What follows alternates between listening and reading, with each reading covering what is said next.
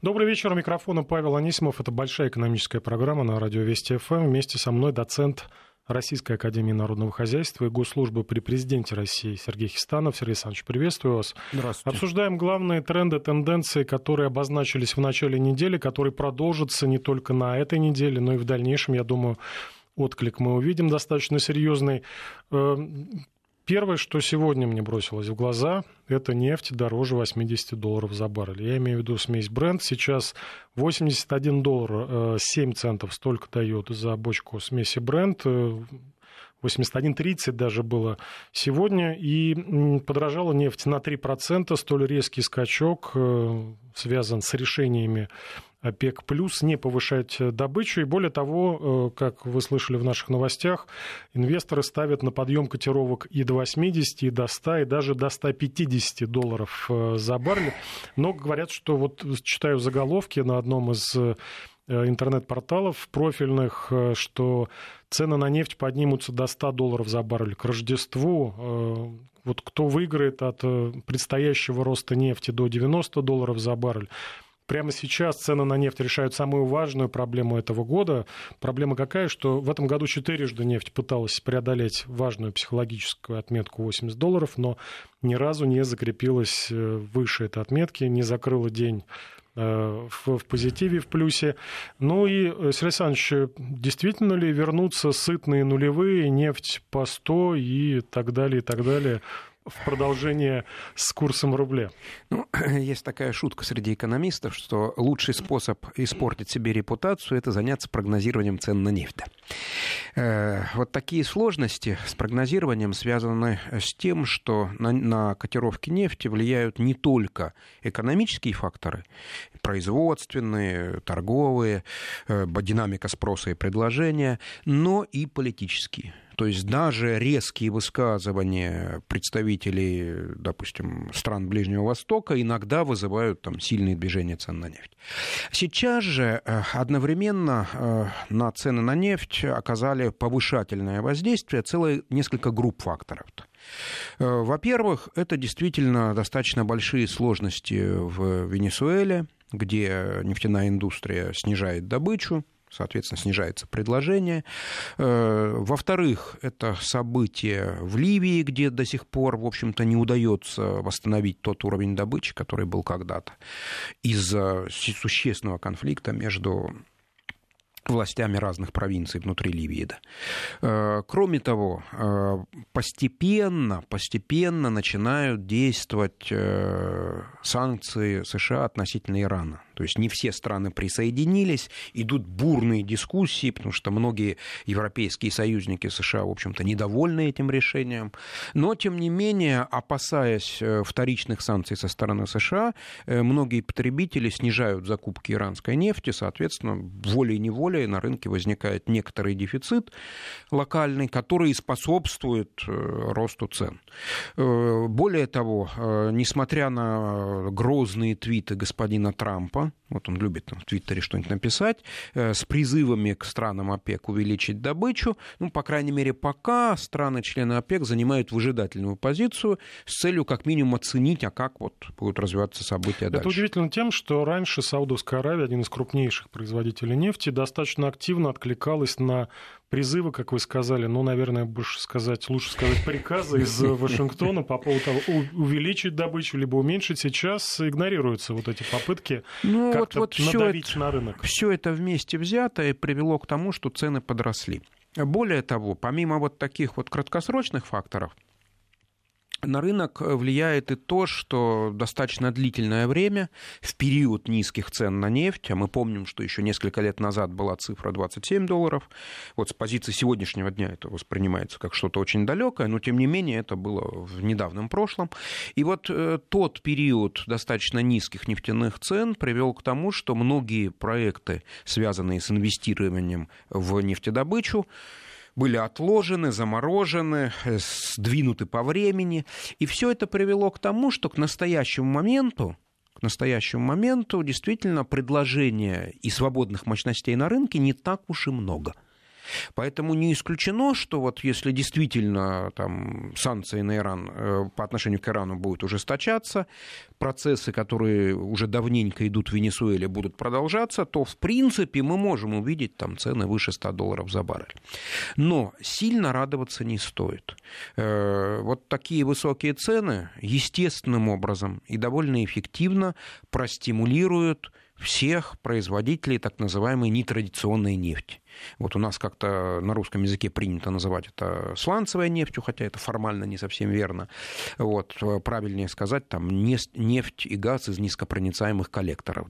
Так вот, э, при, при таких высоких ценах на нефть разработка вот этих низкопроницаемых коллекторов становится достаточно выгодной, и с каким-то временным лагом, не сразу, им тоже требуется время для реакции, э, начинает расти добыча так называемой сланцевой нефти, что и ведет к снижению цен. Поэтому, с одной стороны, конечно, хорошо, что цены на нефть высокие, это помогает экспортерам нашим, это помогает наполнению бюджета, но, тем не менее, наши монетарные власти занимают очень осторожную позицию по этому поводу, и, скорее всего, как, кстати говоря, уже упомянул наш министр финансов господин Силуанов, э, в случае, если приток валюты увеличится, продолжатся закупки валюты для пополнения резервов. Поэтому даже если цена на нефть э, вернется к уровню 100 долларов за баррель, к сожалению, рублей за доллар к сожалению, да, вот, ну, к сожалению, с точки зрения обывателей, вот, может быть, и правильно с точки зрения там, формирования резервов, но вот повторения тех времен не будет. Эм, одна из главных причин э, вот того, что сейчас происходит и на нефтяном рынке, и последствий Э, дальнейших, то есть даже при высоких ценах э, на нефть не увидим мы какого-то бурного роста и мировой экономики, и отката рубля к позициям, например, 2008-2009 годов. Все-таки главная причина – это идущая полномасштабная мировая торгово-экономическая война, в, которых, в которой обозначились два главных соперника. Это э, США и Китай, две сверхдержавы экономические. И сегодня были достаточно интересные события на этом фронте. Э, обменялись страны взаимными э, повышенными вазными пошлинами в отношении товаров друг друга, э, обвинили друг друга еще и в враждебной деятельности, в частности, да, Китай якобы, говорят, планирует обвинить Пекин прошу прощения, США планируют обвинить э, КНР во враждебной деятельности против американских компаний, якобы они похищают интеллектуальную собственность, устраивают кибер, кибератаки и так далее.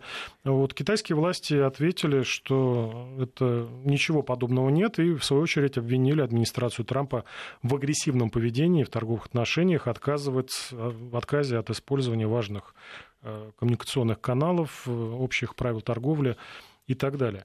Э, новый виток сегодня получила, да, вот эта история, 200 миллиардов настолько повысили пошлины, э, на вот эту сумму повысили, повысили пошлины американцы на китайские товары, Пекин ответил 60 э, миллиардами долларов.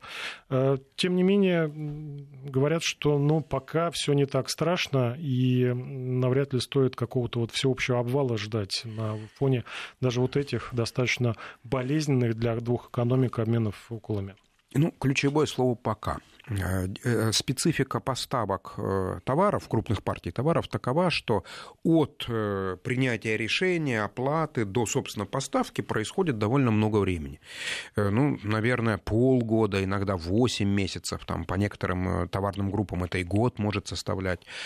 И сейчас наблюдается парадоксальная вещь. Пошлины растут, это уже не первое решение, но, тем не менее, пока изменения товарных и денежных потоков в общем-то, не происходит. То есть вот мы последствия сегодняшнего дня увидим через полгода, через 8 месяцев, то есть не сразу. И наблюдается парадоксальная ситуация. То есть вот разворачивается без преувеличения там целая война, а большая часть обывателей этого пока не замечает. То есть э, из-за временного лага. Э, причина э, таких громких заявлений со стороны двух крупных, крупнейших экономик мира э, заключается в том, что в их взаимной торговле США и Китая существует большой дисбаланс около 300 миллиардов долларов. То есть Америка примерно на 300 миллиардов долларов покупает больше китайских товаров, чем продает своих. Это проблема То есть э, это действительно проблема, поскольку долгосрочное сотрудничество вот при таком большом перекосе взаимной торговли ну, явно невозможно, что-то должно произойти. Поэтому э, впервые о необходимости что-то делать достаточно давно заявляла еще администрация Буша-младшего. Сейчас мы уже подзабыли этого президента, но, тем не менее, вот даже тогда уже первые, вот, э, были первые заявления со стороны экономических экспертов, что, что перекос, что нужно что-то делать. Но вот это вот решение о повышении пошлин, оно же достаточно болезненное и для американской экономики. Ведь, э, помимо всего прочего, рост пошлин приведет к тому, что в США подорожают ну, те товары, которые импортируются из Китая. А это довольно широкая группа потребительских товаров. Поэтому забавно, вот китайцам очень не нравятся эти действия, но американским потребителям, вот простым гражданам, которые далеки от понятия там, баланса, э, торгового баланса, вот, это тоже не очень понравится, потому что у них банально вырастут цены в магазине. Причем вырастут достаточно чувствительно. Вот. Э, поэтому э, вот с одной стороны есть понимание, что перекос нужно устранять, с другой стороны простейшая попытка устранить перекос там, обменом пошлинами, она явно деструктивна. То есть это путь в тупик, и этот путь очень хорошо изучен. Вот в период Великой депрессии все страны, не только США, наверное, да почти все страны, э, взаимно повышали пошлины. И к чему это привело? Пошлины вы, выросли до уровня 60, а то и 100%, ну, то есть откровенно запретительный уровень. Э, взаимная торговля стран упала от 2 до 5 раз, в зависимости от того, о какой товарной группе идет речь. Да. И в результате проиграли все. Поэтому вот просто брать и повышать, повышать пошлины, это ну, вряд ли логичное и нормальное решение проблемы. Э, Китай сделал вот один ход, который в свое время внушил надежду, что, может быть, им удастся договориться, когда Китай предложил увеличить закупку американских энергоресурсов. Вот, их не смутила даже достаточно высокая цена этих ресурсов, вот он сделал такой ход. Но, э, скорее всего, Скорее всего, когда этот ход сдел, был сделан, э, китайские власти ну, ошиблись с размером предложения. Потому что китайцы предложили на 70 миллиардов долларов. Это, с одной стороны, солидно, но, с другой стороны, имея перекос 300, предложение 70 слишком маленькое. И э, все еще есть надежда, что со временем, все-таки путем каких-то обменов, путем обмена экспертными мнениями, эти две страны все-таки найдут какой-то способ, как снять вот эти противоречия без э, введения больших пошлин. Но экономисты, кстати, обращают внимание, что китайский импорт растет на 20% год к году, и последние месяцы никакого замедления не показали с учетом э, разворачивания вот этой торговой войны, которая это, сегодня Это вот только отсрочка, отсрочка поставок. К сожалению, вот то, что мы пока не видим снижения, вот сейчас все очень внимательно смотрят, снижения нет. Но радоваться по этому поводу, к сожалению, оснований нет, поскольку это просто длинный цикл поставки. И э, вот, наверное, у этих двух стран есть от полугода то может быть месяцев 8-9, для того, чтобы хотя бы частично, хотя бы там по некоторым там, приоритетным товарным группам, но противоречия снять. -то. То есть понятно, что если повышать, просто симметрично повышать пошлины, то это позиция невыигрышная для Китая. Потому что разница в объеме товаров 300 миллиардов долларов, довольно много.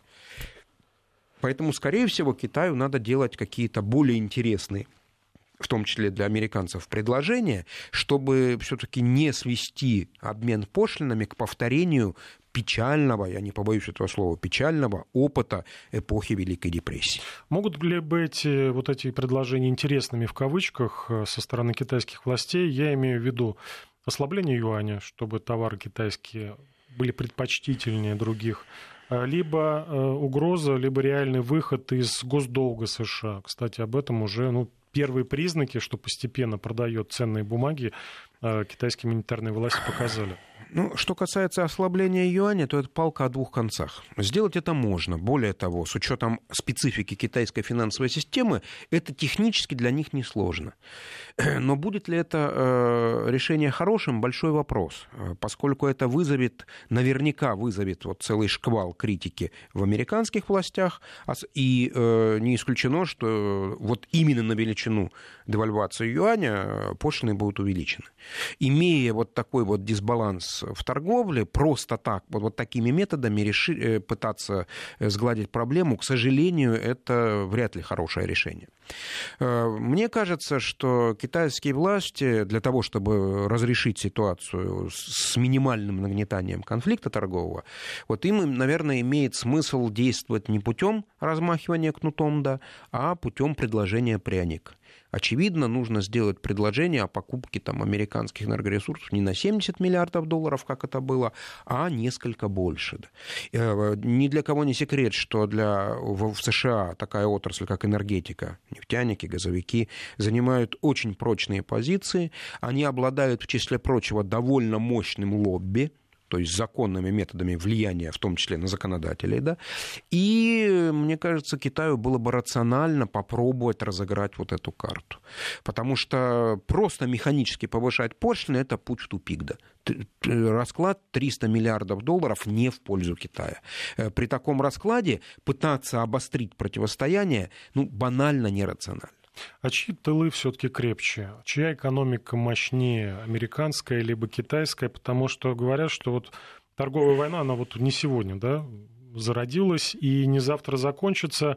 И уже многие американские, треть американских производителей пересматривают свои инвестиционные планы в сторону снижения как раз из-за неопределенности, которую вот эта торговая война несет. Трудно сравнивать. Дело в том, что, очевидно, американская экономика гораздо сильнее в финансовых вопросах, а китайская гораздо сильнее в производственных. Поэтому это вот э, спор из серии «Кто сильнее, слон или кит?». Они каждый по-своему сильны, но каждый в своей стихии. Да. Вот. Э, тем не менее, с точки зрения, прежде всего, России, для нас нежелательна жесткая торговая волна между э, Китаем и США. Как это может нас коснуться? Э, прежде всего, с точки зрения цен на сырье. Китай это фабрика мира, это признается всеми. И если эта торговая война дойдет до снижения объема взаимной торговли, вот пока этого не происходит, пока все цифры хорошие, да. Но если действительно вот э, упорно не удастся договориться, если там пошлины в ответ пошлины, в ответ пошлины, этот процесс зашел в тупик, то тогда они просто ну, не может не упасть взаимная торговля. Упадет взаимная торговля, значит, придется снижать производство. Снижение производства, тут уж и ребенок понимает, это снижение потребности в сырье. В сырье. А для нас э, все-таки сырьевые цены достаточно важный параметр, и падение сырьевых цен, к сожалению, достаточно негативно уже для российской экономики. Поэтому впрямую нас пока эта торговая война, к счастью, не затрагивает, но косвенно через воздействие на мировые сырьевые цены это такой вот достаточно серьезный негативный фактор. Поэтому чем скорее и чем конструктивнее договорятся э, Китай и США, тем, в принципе, лучше и для российской экономики. Сейчас прерываемся на новости. Напомню, у нас в гостях доцент Российской Академии Народного Хозяйства и Госслужбы при президенте России Сергей Хистанов. Не переключайтесь. Продолжаем большой экономический час. В студии Павел Анисимов и экономист Сергей Хистанов. Наши слушатели спрашивают э, в связи с дорожанием нефти, будет ли расти рубль. Да, очевидно, он будет расти. И более того, сегодня на торгах вот больше процента теряет доллар, евро 65-75 столько дают за единицу американской валюты, 77-39 э, европейской. Я думаю, что если, как нам прогнозируют э, многие нефтетрейдеры, нефть пойдет к 90 долларам за баррель, ну, очевидно, возможно, такие попытки в ближайшее время будут предприняты, то и наш рубль будет укрепляться. Вот насколько серьезно он укрепится, это уже вопрос... Ну, э, тем не менее, уже сделали заявление и э, глава Центробанка, и министр финансов о том, что вот если действительно укрепление рубля будет значительным, возобновятся закупки валюты для пополнения международных резервов. Поэтому, э, как мне кажется, ждать там каких-то совсем уж больших движений в сторону укрепления рубля тоже не стоит. Э, тем не менее, да, если нефть будет расти, то это не может не сказаться на динамике рубля. Но у меня, как у автомобилиста, вопрос к нефтяникам. Если нефть будет, нефть будет дальше расти, э, что будет с ценами на бензин, поскольку одно из оправданий, почему растут растет стоимость бензина, это как раз ну, то, что нефть дорожает, естественно, э, дорожает и бензин. Но это вопрос риторический, поскольку Федеральная антимонопольная служба запрещает такие вопросы обсуждать. Мы переходим э, к другой теме, к угрозам, которые американцы разглядели в рекордном урожае пшеницы в России. Несмотря на резкий спад цен на мировом рынке, российский экспорт растет, объем урожая продаж увеличивается, и это вызывает тревогу у американских властей, в частности, авторитетная газета Wall Street Journal разразилась сегодня ночью такой э, статьей о том, что вот э, закрывают фермы рекордными темпами с 80-х годов американцы. Причина, что э, за сельскохозяйственный год, прошедший, который завершился 30 июня, Россия продала 40 миллионов тонн э, пшеницы, вдвое больше, чем год назад, и тем самым задавила и ценой, и качеством, кстати, качество растет, задавила э, бедных сельхозпроизводителей американских, которым господин Трамп обещал просто какое-то счастливое будущее, что все рынки будут перед их ногами. Но это не так, и, на мой взгляд, здесь показательно работает закон сравнительных преимуществ. То есть э, есть некое там разделение труда да, во всем мире, и тот товар, где выгоднее производить, дешевле производить, э, ну, там действительно его больше и производят, ну, например, какие-то гаджеты в Штатах выгоднее производить и дешевле они там производят у нас, в том числе зерно, чем мы и пользуемся. Ну, во-первых, у нас достаточно большие посевные площади. Во-вторых, э, вот то ослабление рубля, которое последние месяцы наблюдалось, тоже заметно помогает нашим сельхозпроизводителям. Соответственно, это снижает их стоимость их издержек, которые в основном рублевые, а в то же время при экспорте позволяет им хорошо зарабатывать э, на экспорте. Что касается конкуренции, это совершенно нормальное состояние. По большей части товарных групп – по большей части товарных групп в мире э, возможность произвести товар определяется не столько производственными возможностями, сколько готовностью конкурировать на рынке, в том числе и по цене.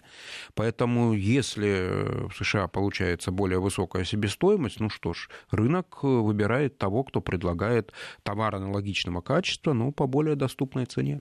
Как, да, какие последствия могут быть? Могут ли какие-то ответные шаги американской администрации, ну, запретить, в том числе и зерно наше? Ну вот запретить, как мне кажется, по крайней мере на тех рынках, где мы традиционно сильны, вряд ли. Потому что традиционно Россия поставляет довольно много зерна на рынки Северной Африки, Ближнего Востока, а это все-таки страны, которые в большей степени смотрят на цену предлагаемого товара, а вовсе не на какие-то указания третьих стран, у кого Но мы покупать. сейчас, кстати, смотрим на рынок Мексики, который традиционно был под американскими аграриями. Ну, вот это будет очень показательно. Если удастся проникнуть на этот рынок, это будет достаточно большим успехом российских зерновиков.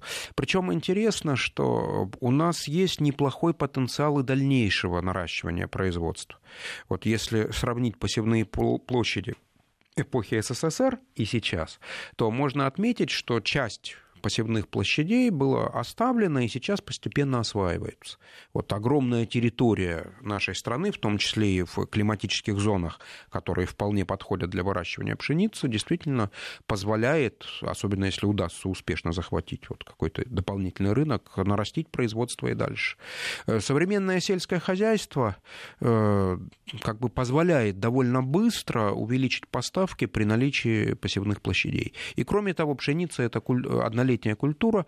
Соответственно, вот если принято решение, вот в этом году у, у, хороший урожай, аграрии... Но в этом хуже уже сегодня были сообщения от Минсельхоза, ну, что тут хуже, чем есть в прошлом еще году. нюансы, связанные с тем, что вот между годами есть переходные остатки. Поэтому мы вполне можем поставить рекорд экспорта вне зависимости от только урожая этого года. Потому что у нас э, приличные переходные остатки урожая прошлого года, а по зерну иногда имеет значение и позапрошлый год, поскольку в хороших условиях зерно хранится достаточно долго. Поэтому здесь имеет значение не только вот, вот э, физический урожай этого года, но и общее состояние нашего зернового рынка. Эта тема очень хорошо перекликается с темой торговых войн, которые сейчас развернули в том числе США и Китай, поскольку такой вот протекционизм Дональда Трампа, он ударил как раз в конечном итоге именно по своим местным э, фермерам, э, поскольку Пекин уже ввел тарифы 25% э, пошлины на пшеницу из США. Под ударом оказалась и соя, которую достаточно много Китай закупает. И, естественно, э, вот эти повышенные импортные пошлины э, вынудили китайцев искать замену других поставщиков, включая Россию. Но вот эксперты говорят, что пока мы вот этим моментом, вот этой возможностью не воспользовались. А дело в том, что для поставок зерна еще очень важна транспортная инфраструктура. В России она выстроена таким образом, что она оптимизирована под доставку зерна из э, регионов там, из Кубани, Ростовской области, Ставропольского края, Поволжья э, в, на, в порты Юга России прежде всего. Соответственно, э, если посмотреть на карту, понятно, что для поставок в Китай вот такая логистика не самая оптимальная. Но по мере того, как будут расти поставки, не исключено, что наши аграрии просто проработают логистику, как, каким образом поставлять, может быть, даже рассмотрят путь поставки через Казахстан по расширенной железнодорожной магистрали, потому что Китай продвигает идею шелкового пути – его можно использовать и для этого. А наши слушатели требует разъяснить, что значит увеличение закупок э, валюты. Это когда мы обсуждали, э, куда же пойдут излишки нефтедолларов. Сергей Александрович, э, как у нас работает бюджетное правило? Сейчас откашляется эксперт. Ну, грубо, грубо да, черчу, что все, что получает бюджет от нефти свыше 40 долларов за баррель... 40,8, да. если быть точным, направляется в, на пополнение, соответственно, резервов. Вот. И на эти деньги, естественно, Центробанк по заданию Минфина на валютном рынке покупал валюту. Сейчас эти закупки приостановлены. Когда... Но министр финансов уже сделал заявление, что если конъюнктура будет благоприятной, не исключено, что вот план остановить эти закупки до конца года будет пересмотрен. Ну, также пересмотрят в конце, возможно, в кон... пересмотрят свои планы и люди, которые заседают в Федеральном резервной системе США, Федрезерве. Э, на этой неделе будет очередное заседание, которое, как ожидают аналитики, э, приведет к повышению ставки Федрезерва на 25 базисных пунктов до 2,25% э, годовых. Говорят все, что ну, ожидаемое повышение, хотя на те решения, которые принимаются за океаном, смотрят все центробанки, в том числе и российские. Чего нам ждать от э, удорожания американского доллара? Ну, что означает повышение ставки? Ну, вот это подорожание, которое все ожидают в ближайшее время и которое, скорее всего, случится, по крайней мере, рынки с большой уверенностью ожидают, что решение будет принято, э, скорее всего, каких-то серьезных последствий не вызовет просто потому, что оно ожидаемое и давно заложено в цены всех активов. А, вот даже следующее подорожание, которое многие повышение ставки, прошу прощения, следующее повышение ставки, которое многие ждут э, в декабре, и тоже есть Подорожание большая... американских денег. Да, да, да. Даже оно, скорее всего, будет воспринято относительно нейтрально. Почему? Э, вот сейчас постепенно ставка ФРС приближается к американской инфляции. И вот это вот приближение, а, оно, поскольку разница сейчас невелика, оно и не вызывает каких-то больших движений. А вот как только ставка начнет хоть чуть-чуть, но превышать инфляцию, вот эта вот граница, переход ставки до уровня выше инфляции, она очень интересна. Почему? Дело в том, что э, за всю мировую историю периода настолько низких ставок, как вот последние годы, с 2008 года вот буквально до промежутка времени, примерно год назад, э, никогда не было. Вот удивительно, но с XI века Представляете, XI век, такое глубокое средневековье, еще порох не изобрели. До начала XX века в большинстве развитых стран процентные ставки колебались в довольно узком диапазоне. То есть редко падали ниже 6% и не, редко поднимались выше 10%. То есть вот такой был диапазон 6-10%, и вот несмотря на то, как вот менялась жизнь, средневековье, новое время, там, современность практически, э, ставки вот в этом диапазоне и жили. Редко ниже 6, редко выше 10. Когда в 2008 году в результате кризиса ФРС снизила ставки до уровня 0, 0,25%, это был первый вот такого рода эксперимент ну, за много веков. Поэтому вот мы до сих пор живем достаточно в экспериментальных условиях, да. И, э, соответственно, э, ставка ниже инфляции провоцировала все экономические субъекты от небогатого гражданина до, соответственно, фирмы, крупной корпорации, муниципальных образований и даже государств активно занимать. То есть, если стоимость кредита дешевле, чем удорожание каких-то товаров, то выгодно взять кредит, вложить его в что угодно и заработать, соответственно, на росте. Но э, бесконечно занимать невозможно. Уровень задолженности у довольно широких групп экономических субъектов довольно высокий. Это и домохозяйство, и многие корпорации, и некоторые страны. И, соответственно, вот сейчас приходит своего рода момент истины, когда ставка подрастает, и она все еще ниже инфляции. Но вот не этот шаг, а вот может быть следующий или, или следующий за декабрем шаг, она может инфляцию превысить. И вот здесь очень интересно, и, к сожалению, теоретически вот плохо поддается анализу, поэтому я не могу ответственно сказать, как мировая экономика воспримет этот вот переход, когда ставки станут э, э, реально положительными. То есть вот реальная ставка – это ставка минус инфляция. Вот сейчас она реально отрицательная, поэтому занимать все еще выгодно. Поэтому растет рынок недвижимости, поэтому растет американский фондовый рынок, потому что стоимость заимствования ниже инфляции. Вот уже скоро вот, вот, ну, скорее всего, это все-таки уже начало следующего года будет, да, э, ставка может превысить инфляцию. И вот как в этих условиях поведет самая широкая группа экономических субъектов, вот это вот большой вопрос. Это причем вопрос, э, у которого нет прямого аналога, поскольку мы, нам, у нас не было такого в истории человечества, чтобы вот так долго ставка была ниже инфляции. Так что посмотрим, нас ждет много интересного. Вот, э, и остается пожелать, э, в общем-то, твердой руки ФРС, поскольку от них требуется довольно сложный маневр. То есть, с одной стороны, все понимают, что ставку надо повышать, с другой стороны, никто вот, не хочет, чтобы э, ставка поднялась резко, и это вызвало обвал. То есть вот если все обвально начнут пытаться гасить кредиты, продавать активы, то это может вызвать шторм похуже Великой депрессии. Это тоже никому не хочется. Да. Поэтому ФРС сейчас ведет себя примерно как водитель, который едет по обледенелой дороге с крутого спуска и очень аккуратно нажимает на тормоз. Да. С одной стороны, тормозить надо, иначе машина будет разгоняться. Да. Э, с другой стороны, тормозить резко страшно, можно потерять управление. Уйдет Поэтому... в неуправляемый занос да, на фоне это... торговой войны с да, Китаем. Да, да, Но это тоже, в этом никто не заинтересован. Поэтому, скорее всего, действительно, вот где-то к весне нас ждут много интересных событий на мировом финансовом рынке.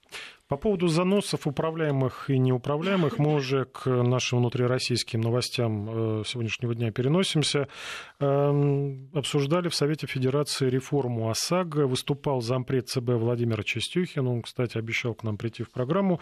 Но вот то, что э, господин Чистюхин рассказал сенаторам, э, много интересных вещей. Во-первых, он сказал, что да, ожидается расширение тарифного коридора ОСАГО, но якобы Э, система будет э, такова, что вот никто не, большинство не будет переплачивать от текущих, э, то есть текущих счетов средняя стоимость полиса почти не изменится после расширения тарифного коридора. Кроме того, ЦБ и антимонопольная служба поддержали идею страхования по ОСАГО водителя, а не автомобиля. То есть полис на конкретного человека, а не на конкретный автомобиль. Ну, вполне логично, поскольку Э, человек имеет несколько автомобилей, но физически может ездить только на одном, поэтому нужно его страховать ответственность как раз его лично. Но вот меня э, во всей этой истории, да, что разбалансирована система, и на фоне этих заявлений меня смутило то, что озвучил еще господин Чистюхин, что за 10 лет ОСАГО принесло страховым компаниям почти 50 миллиардов рублей. То есть в среднем страховщики каждый год зарабатывают на ОСАГО 4,5 миллиарда рублей прибыли. Понятно, от года к году разные цифры, но сами страховые компании уже несколько лет уверяют, что вот этот вид страхования автогражданка для них глубоко убыточно. Более того, э, этим э, оправдывается, наверное, нежелание некоторых страховых, непорядочных страховых компаний не оформлять полисы, особенно в проблемных регионах. Как такое соотносится, что с одной стороны надо расширять коридор, который по прогнозам все-таки приведет к увеличению стоимости полиса практически для всех водителей. С другой стороны, оказывается, зарабатывает на ОСАГО нормально. Дело в том, что, скорее всего, произошло какое-то недопонимание либо неправильное прочтение статистики. Потому что для, для большинства страховых компаний ОСАГО действительно убыточный вид деятельности, которым они вынуждены заниматься ну, в силу тех правил, которые действуют на рынке. Э, если обратиться к зарубежному опыту, ведь статистика такого типа легко доступна, то в большинстве стран стоимость ОСАГО заметно больше, чем у нас. Более того, вот в развитых странах стоимость ОСАГО иногда является самым значимым э, расходом при, э, от владения автотранспортом. То есть не топливо, а именно ОСАГО. Э, причем в тех странах, где ОСАГО стоит дорого, вот там, как правило, наблюдается низкая аварийность, и нет никаких проблем с выплатами по ОСАГО. То есть вот даже когда случается авария, водители ведут себя совершенно спокойно, потому что э, никто не сомневается, что выплаты будут быстро, ремонт проведен быстро, качественно и так далее.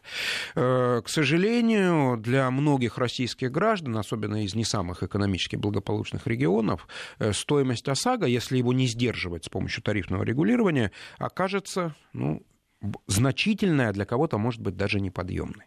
Э, собственно говоря, эти соображения и заставляют регулятора, а именно Центрального бан- Центральный банк, принимать меры по определению коридора, сдерживанию и так далее. Но вот э, рискну высказать непопулярную мысль. Вот как постепенно по многим параметрам мы догоняем какие-то среднемировые показатели, скорее всего, мы догоним и здесь.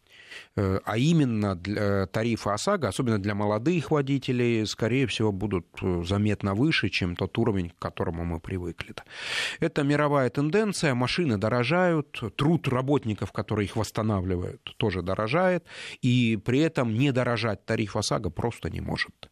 Поэтому плохо это или хорошо, но создавать экономический перекос, когда вот административными мерами тариф снижается, а у страховых компаний из-за этого генерируются убытки, это тупиковая ветвь. Эта ветвь гарантирует нам большие мытарства в получении страховки. Вот у меня у отца не так давно несколько лет назад случилось ЧП, вот такая серьезная авария. Ну и это тянет на мини-триллер да, по получению страховки. В конце концов он ее получил, но вот даже закаленный такой вот э, советской, жизнью в Советском Союзе человек там, ну, с большим трудом, потратив много времени, соответственно, возмещение получил. Опять-таки, будь выше тариф, э, да, может быть, какая-то незначительная часть граждан отказалась бы от, от пользования автомата автомобилем, но страховые компании получили бы больше денег, э, имели бы э, больший штат для оформления, э, больший штат аварийных комиссаров. И, скорее всего, для граждане, особенно добросовестные граждане, которые покупают страховку не для того, чтобы попадать в аварию, да, вот, они, они бы скорее от этого, наверное, больше выиграли, чем проиграли. В продолжение автомобильной темы буквально пару слов скажу по поводу того ажиотажа, который в соцсетях развернулся буквально в последние дни, о том, что якобы с 2019 года не надо платить транспортный налог, ссылаются на федеральный закон, который был подписан еще год назад. Но вот почему-то сегодня новая волна такая, что все, э, включили транспортный налог в акцизы, в стоимость бензина и отменяют э, с 2019 года. Нет, это неправда. Налог все еще действует, его нужно оплачивать раз в год в зависимости от мощности мотора, от региона проживания. Просто в интернете в очередной раз извратили, собственно, первоначальную информацию. Ну, вот так ее преподносят. Все пока осталось а, как есть. Останется ли как есть у тех, кто сдает в аренду а, свои квартиры и не платят за это? Вот это большой вопрос, поскольку внесен а, в Госдуму законопроект, э, внесли члены Совета Федерации, также несколько депутатов, э, в том числе авторитетных, Э, суть в том, что вот систему налогообложения самозанятых, которые сейчас оттачивают, которая заработает в тестовом режиме со следующего года в нескольких регионах, ее перекинуть на тех, кто сдает жилье в аренду. То есть э, суть, как я понял, такая общая, в том, что мы не будем брать с вас, требовать с вас 13%, как это положено сейчас по закону, а вы оформляетесь как самозанятый, сдаете квартиру и платите всего 4% налогов. Задавал коллегам вопрос, вот на ваш взгляд, жизнеспособна ли будет вот эта идея? С виду очень привлекательная, поскольку... Чисто финансовая идея смотрится достаточно хорошо. 4% это, пожалуй, вот ну, тот процент налога, который гораздо легче заплатить, чем переживать, а что будет, если налоговая поймает, начислит штраф там, и так далее. Сумма при, вполне приемлемая. Даже если бы было 5%, и это было бы приемлемо. Беда в другом. У нас народ очень недоверчив и крайне неохотно, в принципе, где-то регистрируется. Поэтому до тех пор, пока на рынке есть желающие снять квартиру без юридического оформления, да, Э, скорее всего, большая часть наших вот э, владельцев квартир, которые их сдают, ну, предпочтут э, никоим образом не регистрироваться. Но, тем не менее, налоговая тоже совершенствуется, поэтому какие-то подвижки нас ждут. Такие новости этой недели. С вами были Павел Анисимов и Сергей Хистанов. Всего доброго, не переключайтесь. До свидания.